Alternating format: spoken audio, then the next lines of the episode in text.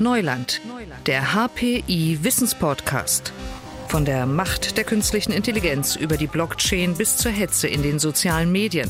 Die Experten des Hasso-Plattner-Instituts in Potsdam reden über Risiken und Chancen der Digitalisierung.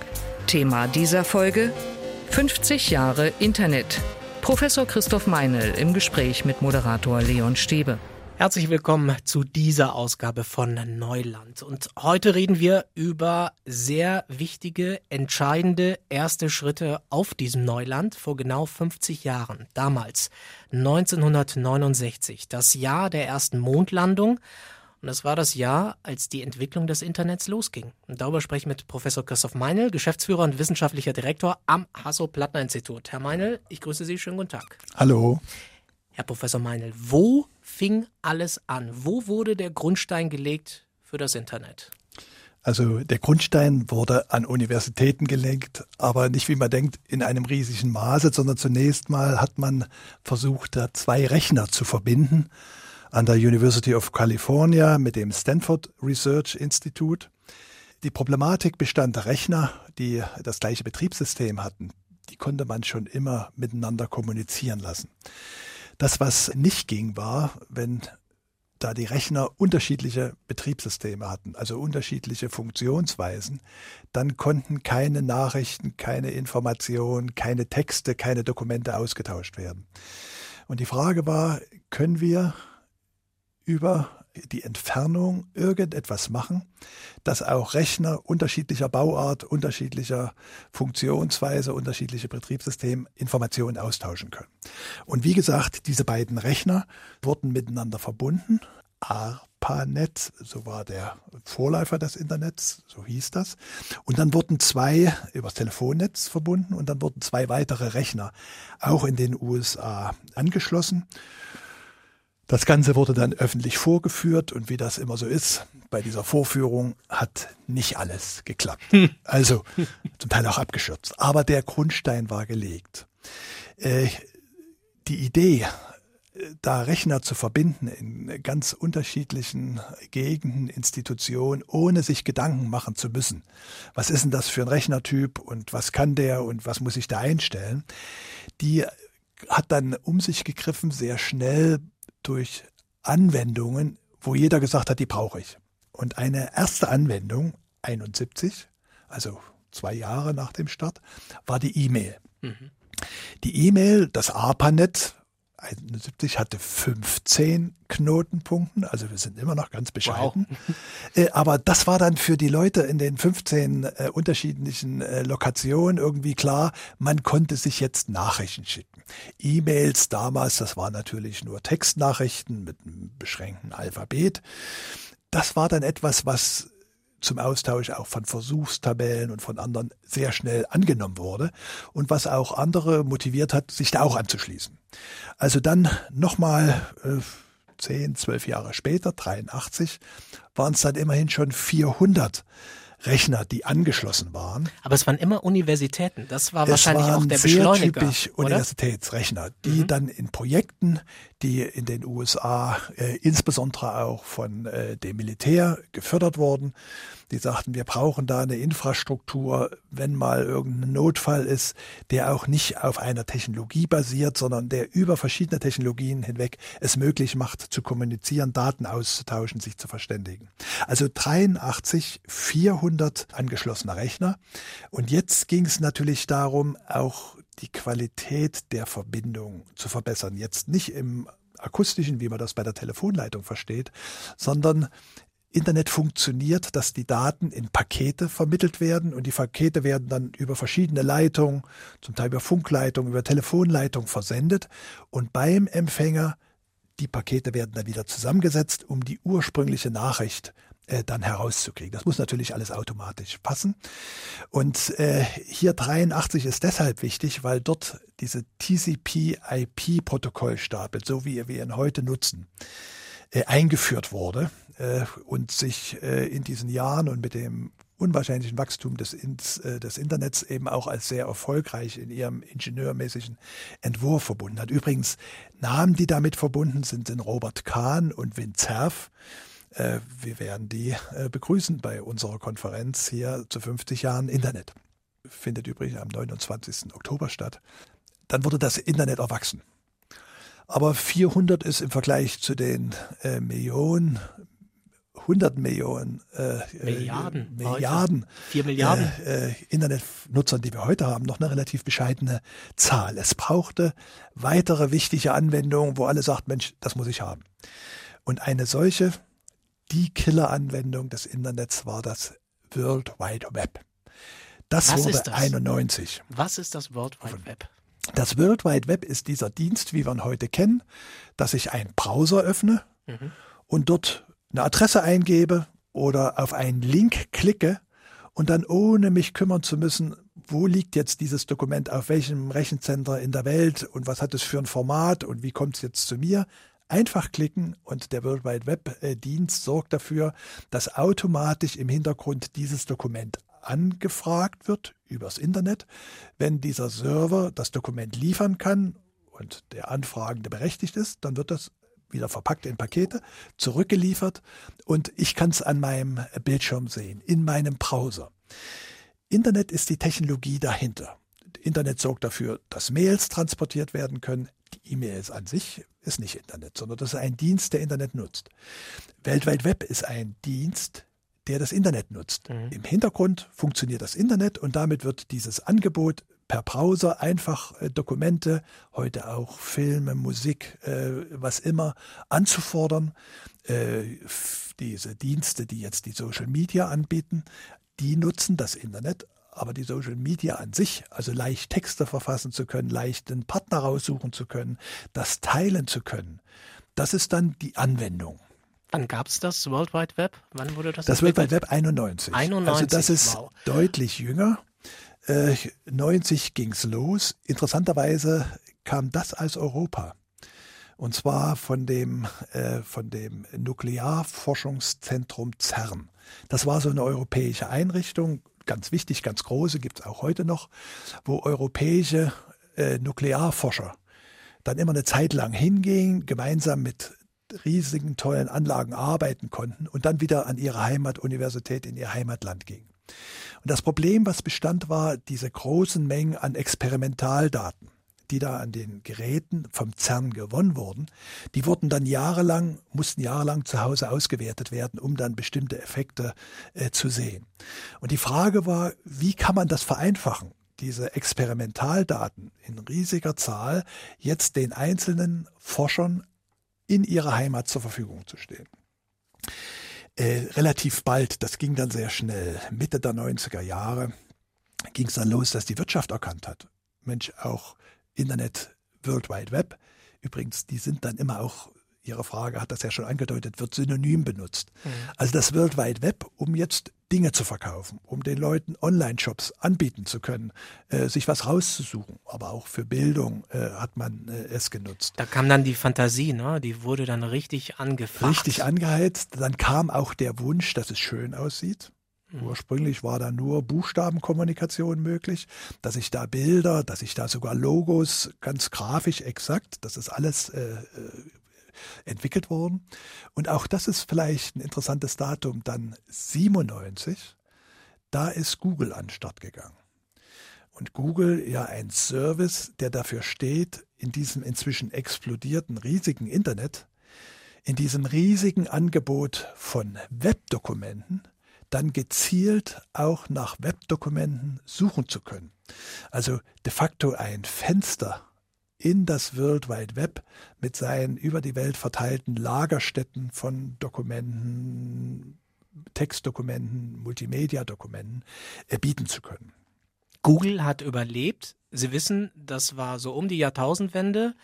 Da sind viele Unternehmen auch äh, entstanden, die dann es ziemlich schnell weggefegt hat, weil Ja, zu viel äh, Fantasie im Spiel war, oder? Äh, wir sprechen da äh, gerne von der Internetblase. oder Dotcom-Krise. Dotcom-Blase, die geplatzt ist.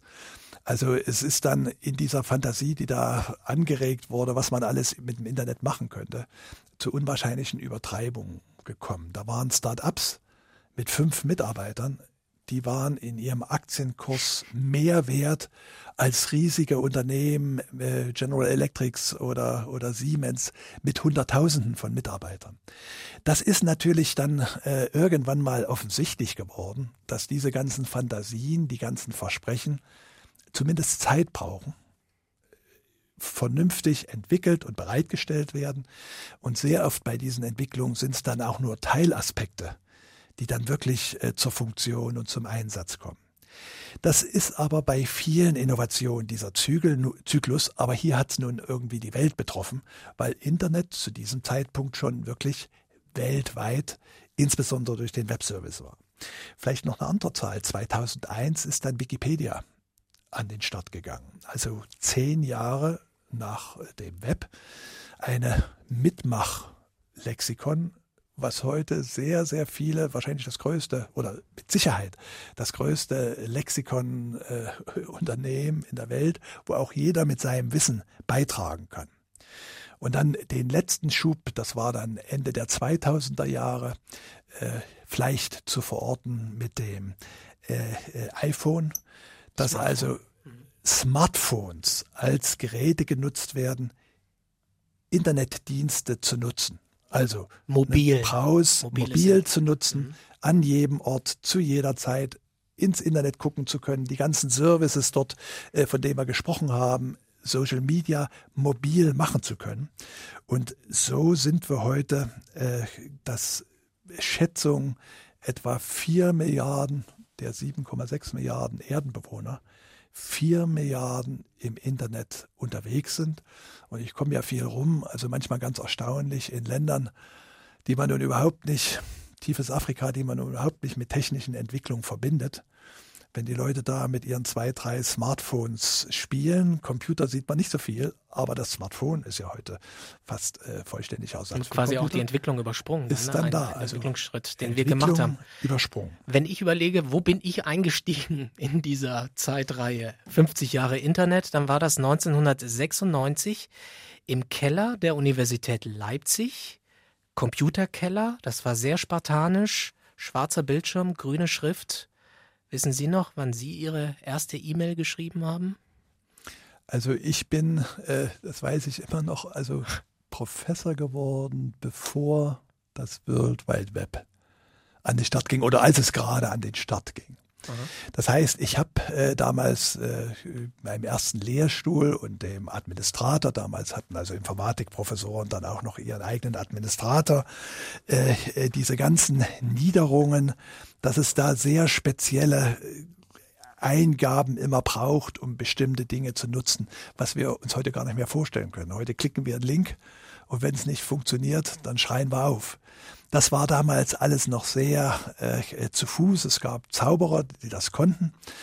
Aber äh, ich erinnere mich zum Beispiel, mein erstes Buch habe ich mit einem Schneider Computer äh, geschrieben. Das muss auch so äh, 90, äh, 91, 92 sein. Da gab es einen Editor, den Skireiter, also ein ganz spartanisches System, um Texte zu schreiben. Dann war der längste Text, den ich schreiben konnte, sieben Seiten lang.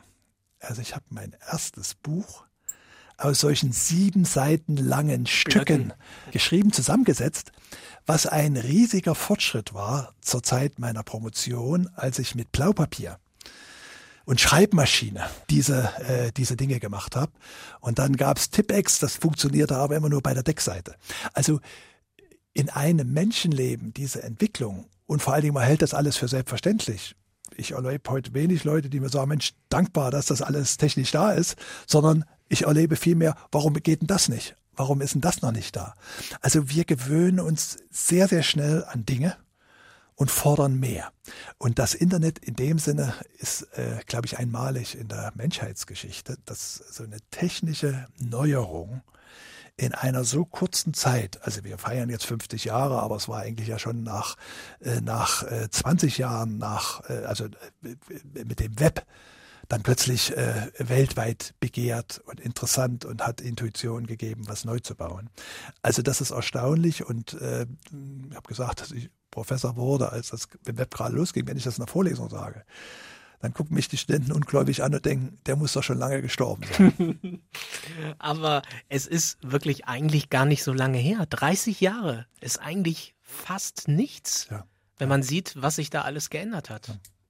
Also das ist äh, toll. Und man muss natürlich, wenn man darüber redet, dann auch äh, die Probleme, die sich ganz neu durch die Verfügbarkeit dieser Technik ergeben, auch mitdenken. Also ganz viel ist möglich geworden. Wir können kommunizieren ohne Grenzen. Zeit und Raum haben ihre Bedeutung verloren. In dieser digitalen Welt gibt es keine Gravitation und das, was wir, wo wir evolutionär darauf trainiert sind, das müssen wir als Gesellschaft lernen. Und jetzt gibt es natürlich auch Kameraden, die diese guten Techniken versuchen für böse Zwecke, ich sage das mal so sehr allgemein, zu nutzen. Also das fängt an, dass wir uns nachdenken müssen, was ist denn mit den Datenspuren, die wir hinterlassen? Kann das jemand benutzen, um mehr zu schädigen? Das ist die Frage, werde ich plötzlich überwachbar? Bin ich schon überwacht? Werde ich manipulierbar? Vielleicht eine noch tiefere Frage, wenn man an die politische Situation heute denkt und welche Kräfte da in diesem Wettstreit der politischen Kräfte plötzlich die Oberhand gewinnen. Das sind Dinge, die alle mit diesen technologischen Entwicklungen verbunden sind und wo wir als Gesellschaft noch nicht vorbereitet sind, damit gut umzugehen. Man sagt ja immer, wer verstehen will, was in der Zukunft so passiert, sollte in die Vergangenheit schauen. Was sagen uns die letzten 50 Jahre über die nächsten 50 Jahre dann? Gut, dass Sie nach den letzten 50 Jahren fragen, weil in die Vergangenheit schauen, historisch wird natürlich auch nicht 50 Jahre, sondern länger zurückzuschauen. Und da muss man sagen, diese Digitalisierung ist etwas, was es noch nie in der Menschheitsgeschichte gab. Also der Übergang vom Pferdewagen zum Motorauto, da sind schon irgendwie mit den Rädern und den Wegen, die man braucht, sind schon äh, Wege vorbezeichnet und das wird besser. Mit der Digitalisierung ist plötzlich was, was ohne jeden Vergleich war. Wo wir also nicht wie in vielen anderen Dingen gucken, wie hat Gesellschaft früher, wie haben unsere Eltern, wie haben unsere Großeltern sind mit dem Thema umgegangen, wie haben die das gesellschaftlich gelöst, wie haben das moralisch bewertet, wie haben das gesetzlich umgesetzt, sondern hier sind wir als Gesellschaft und zwar überall auf der Welt neu gefragt. Es ist also so fast wie so ein Reset, also auch die entwickelte Länder, unentwickelte Länder das gibt's nicht. Wir stehen alle am gleichen Punkt äh, bei dieser Erschließung dieser digitalen Welt. Und zeigt sich, dass wir in Deutschland da Mühe haben, damit umzugehen, während andere Länder, wenn ich zum Beispiel an China denke, ihre gesamte Entwicklung und die Position, die sie haben, fast nur durch diesen äh, technischen äh, Fortschritt, der dort in einer ganz massiven Weise genutzt wurde, um das Land voranzubringen, andere Entwicklungsländer könnte man hier auch nennen, äh, werden die Karten fast neu gemischt. Die Karten werden neu gemischt, sagen Sie jetzt, haben Sie schon ein paar Mal gesagt.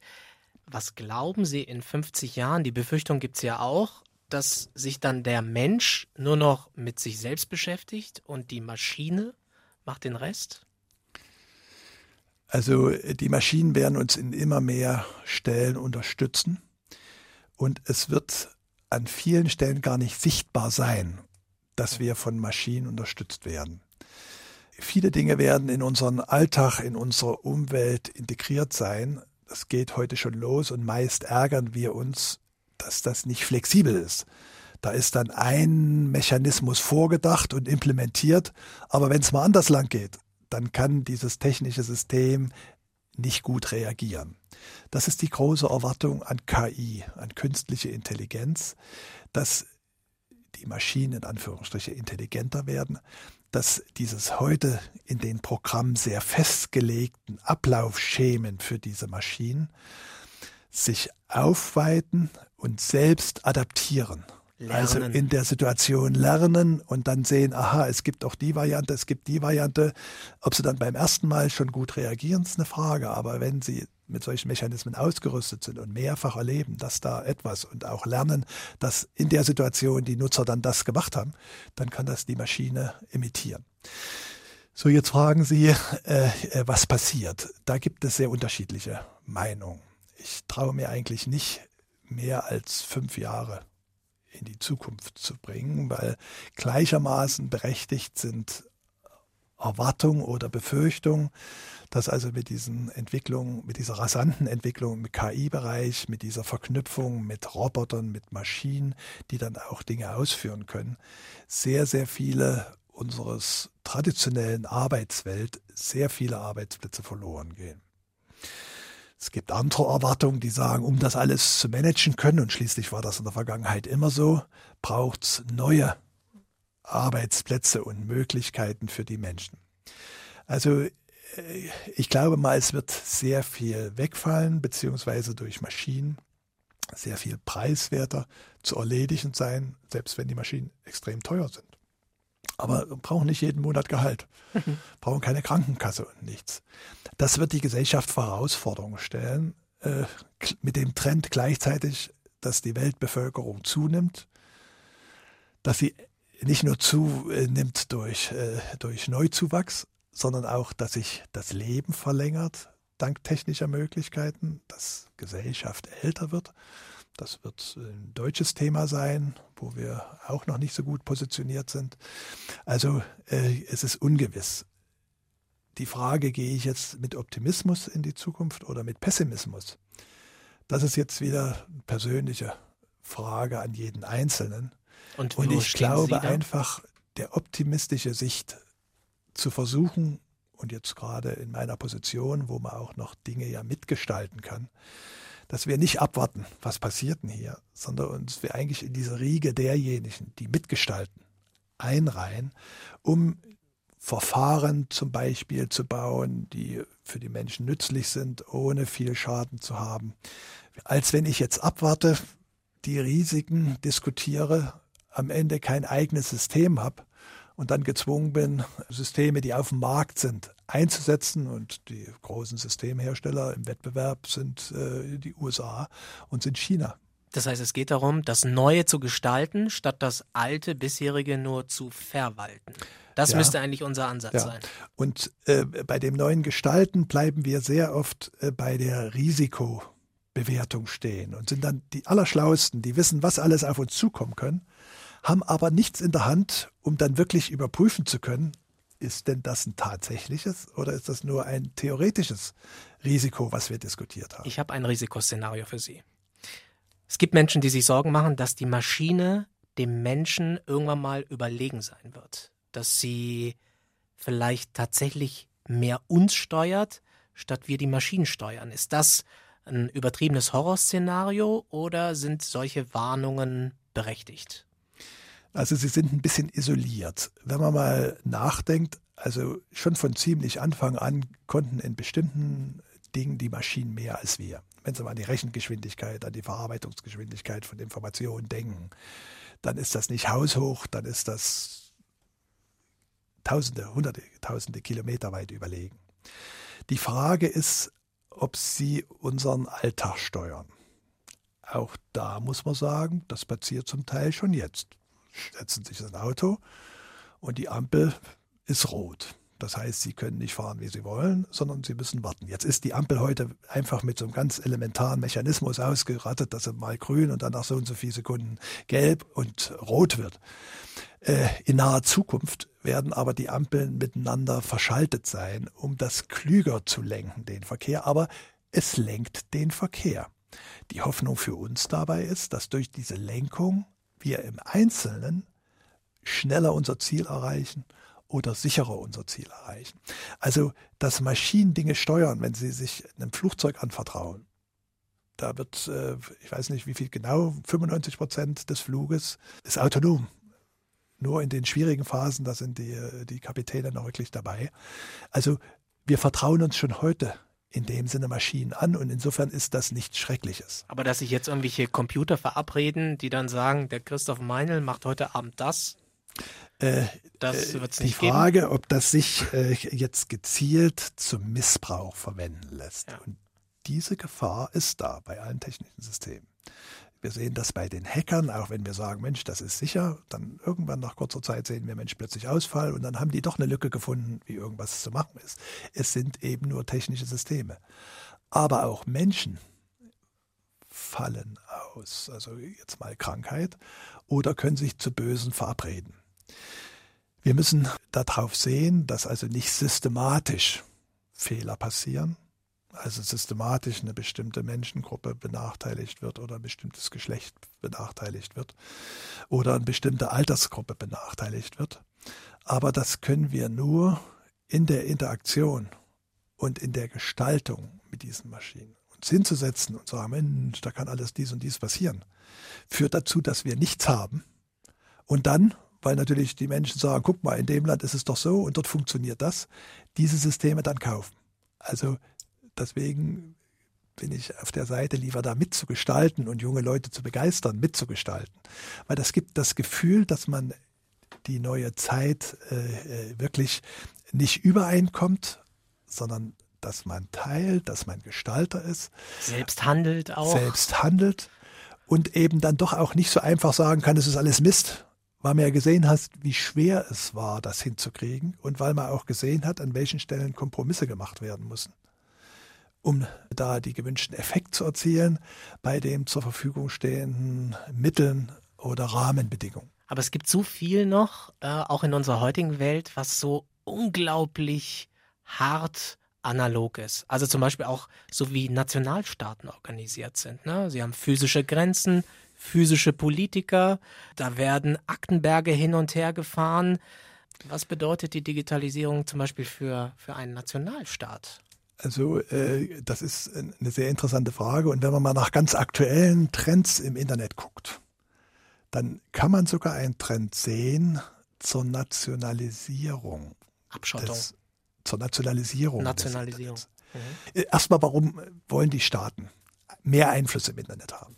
Dieses globale Internet ist es ganz schwierig, dort irgendwelche Regeln, Verhaltensregeln oder sowas durchzusetzen, weil unsere ganzen gesellschaftlichen Organisationen zur Regulierung nationalstaatlich organisiert sind. Gesetze können nur in einem Land, von einem, hoffentlich von einem Parlament in einem Land gemacht werden und gelten aber auch nur in den Grenzen des Landes. Also viele Internetkriminalität, die offensichtlich Kriminalität ist, kann nicht verfolgt werden, weil der Server irgendwo steht, wo dieses Gesetz nicht anwendbar ist, beziehungsweise wo die, äh, die Polizei und die Sicherheitsorgane keinen Zugriff haben.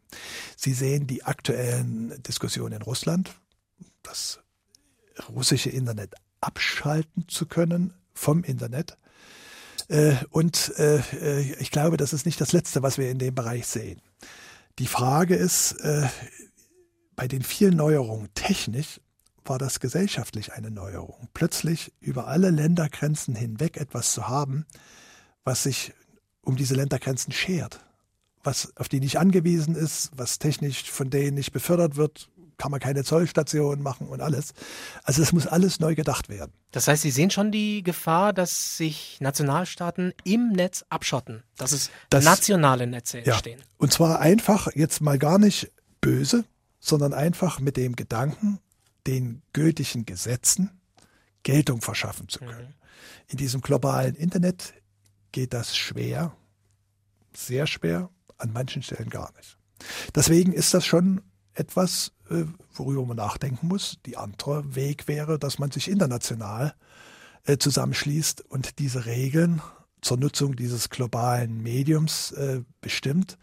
Aber da ist ja in der momentanen Situation eher Pessimismus angesagt. Da gibt es Player, die sind schwierig. Die sind schwierig so. und äh, wir sehen ja nicht alle.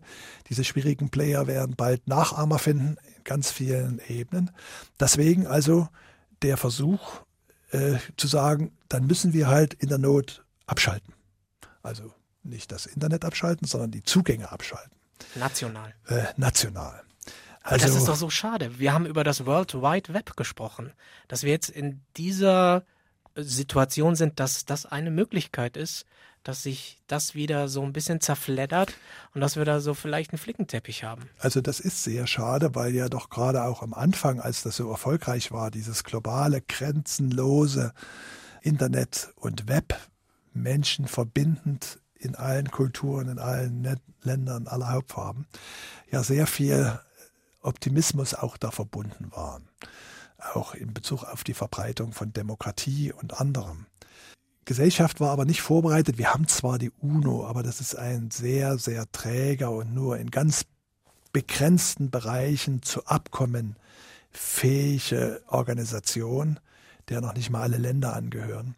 Also es fehlte der Gesellschaft so ein Körper mit so einem globalen Netz, mit so einem globalen Rahmen, der ja tief in die Wirtschaft geht, tief in gesellschaftliche, äh, gesellschaftliche Zusammenhänge, den zu beherrschen.